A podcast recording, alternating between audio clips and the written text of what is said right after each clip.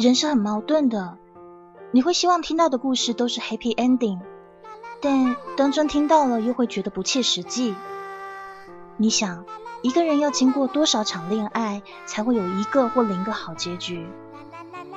事实是，不是所有的故事都有 happy ending，但那些不是完美结局的故事，并非都没有意义。即使某天你回想起一个人，他曾经让你以为他会出现在你生命里的每一天，可是最后只是擦身而过，但你也不会觉得自己白活了一场。这就叫青春啊！谁的青春没有浅浅的淤青？那些际遇与经历铭记于心。于是你下一场感情更应该要懂得去珍惜，最后才能获得属于自己的 happy ending。